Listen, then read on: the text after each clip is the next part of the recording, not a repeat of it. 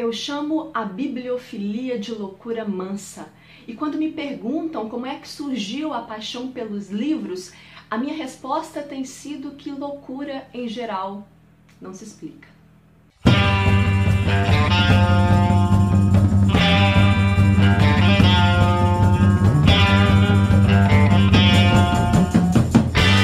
E é com essa fala extremamente poética e verdadeira, dita pelo José Mindlin, autor do livro No Mundo dos Livros, que eu inicio esse vídeo para falar dessa obra incrível e de toda essa história linda acerca da pessoa única e importantíssima para o mundo dos livros, que foi José Mindlin.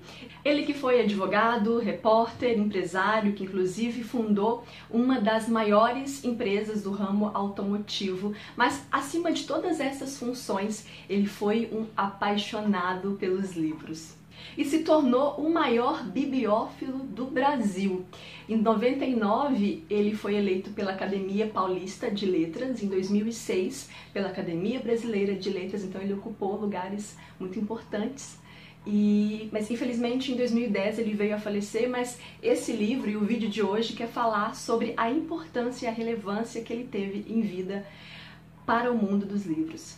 Em No Mundo dos Livros, nós acompanhamos a formação da biblioteca indisciplinada de José Mindlin, como o próprio autor costumava dizer, porque ela reflete muito bem o seu gosto literário. Eu chamo de indisciplinada porque muitas vezes eu encontrava eh, coisas que me interessavam, mas que não se enquadravam nessas vertentes.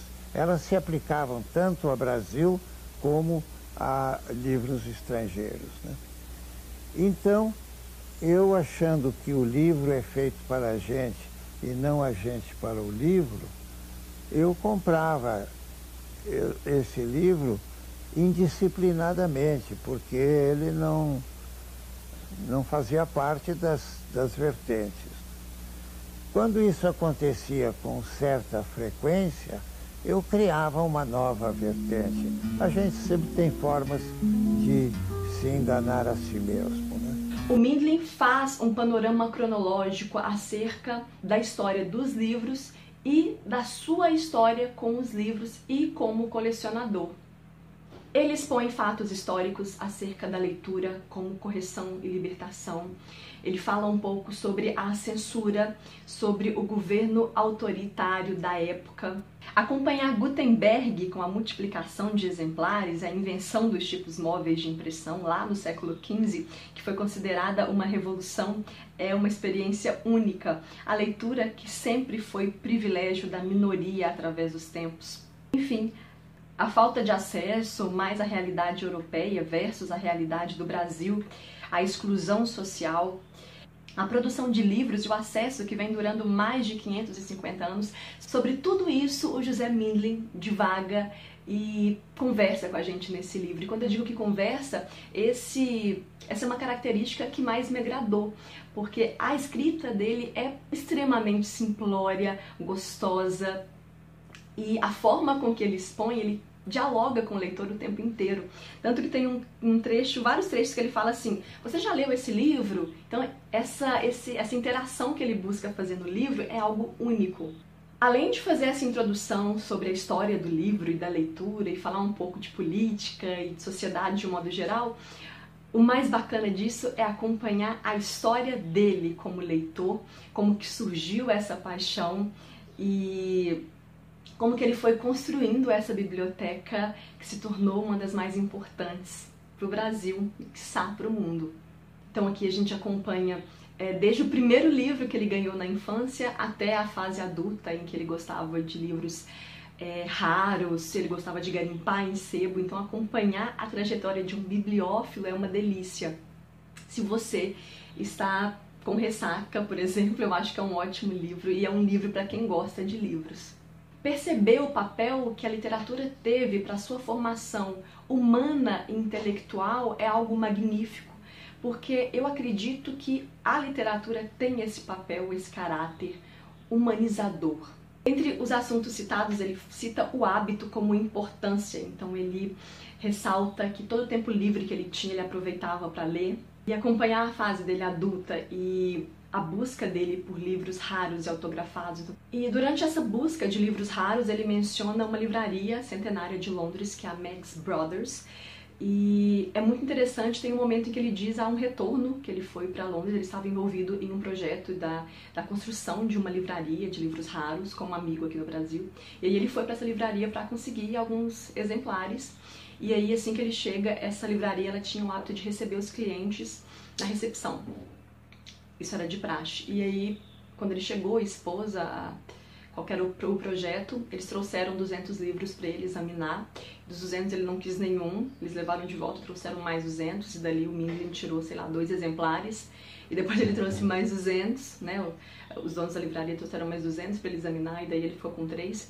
O dono da livraria falou: Olha, eu acho melhor você, você mesmo passar pelas prateleiras e escolher os seus próprios livros. E ele comenta que isso era meio que um teste. Era uma livraria muito conceituada. Então não era qualquer pessoa que eles deixavam ter acesso. Mas aí quando eles viram que o Mindlin realmente era um bibliófilo e um apaixonado por livros, aí sim eles deixaram ele percorrer a livraria.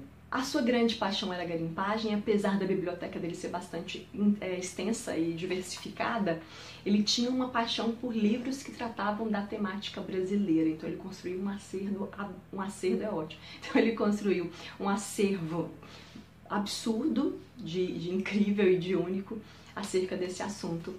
Inclusive foi doada para a USP. Você percebe o amor de fato que ele sentia pelos livros. Então ele diz que ele presenteava os filhos dele com livros. Ele veio de uma família de pais que já gostavam e que tinham o hábito da leitura. Então ele sempre foi cercado de livros. Ele buscava propagar a leitura e a literatura para o mundo e para as pessoas à volta dele.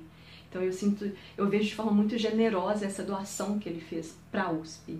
E outro fato que é incrível é que durante essas 104 páginas, é um livro bem fininho, ele vai citando vários autores que foram importantes para ele, ele cita várias obras. E, gente, eu fui anotando todos os livros que ele ia citando. E vocês sabem, deixa eu encontrar aqui, né? E vocês sabem quantos livros ele cita? Vou falar. 122 livros. Livros desde infantis até clássicos nacionais, estrangeiros, livros que foram importantes para a formação dele enquanto leitor e que, claro, ele divide e acha que as pessoas, que os leitores e bibliófilos deveriam experimentar. Gente, a minha vontade foi de ler todos os 122 livros. Claro que eu não tenho todos eles, eu tenho só alguns, e a minha ideia era fazer um projetinho de ler esses livros. E aí me diga se alguém topa fazer esse projeto comigo, eu estou pensando em disponibilizar essa lista para quem quiser também. E eu pensei em começar a ler com os livros que eu tenho aqui em casa. Então, que ele cita Don Quixote, Madame Bovary, David Copperfield, enfim, várias e várias obras. Então, se você estiver animado em fazer esse projeto comigo, né, ler os livros em que o José Mindlin menciona nesse livro, deixa aqui nos comentários, eu vou tentar disponibilizar lá no blog. Então, aguardem, eu devo publicar em qualquer momento por aí. E é isso. Eu espero de verdade que vocês tenham gostado do vídeo. É um livro para quem gosta de livros, então eu acho que se você está aqui agora assistindo esse vídeo é porque você, meu querido, gosta de livros, então busque lê-lo. Esse é um livro que eu nem comprei, na verdade eu troquei com Dot. Se você acompanha aqui o canal, você sabe que é um livro que eu falei. E espero que vocês tenham gostado. Se você gostou, não esquece de avaliar o vídeo deixar aqui a sua opinião nos comentários. Um beijo e até a próxima. Tchau!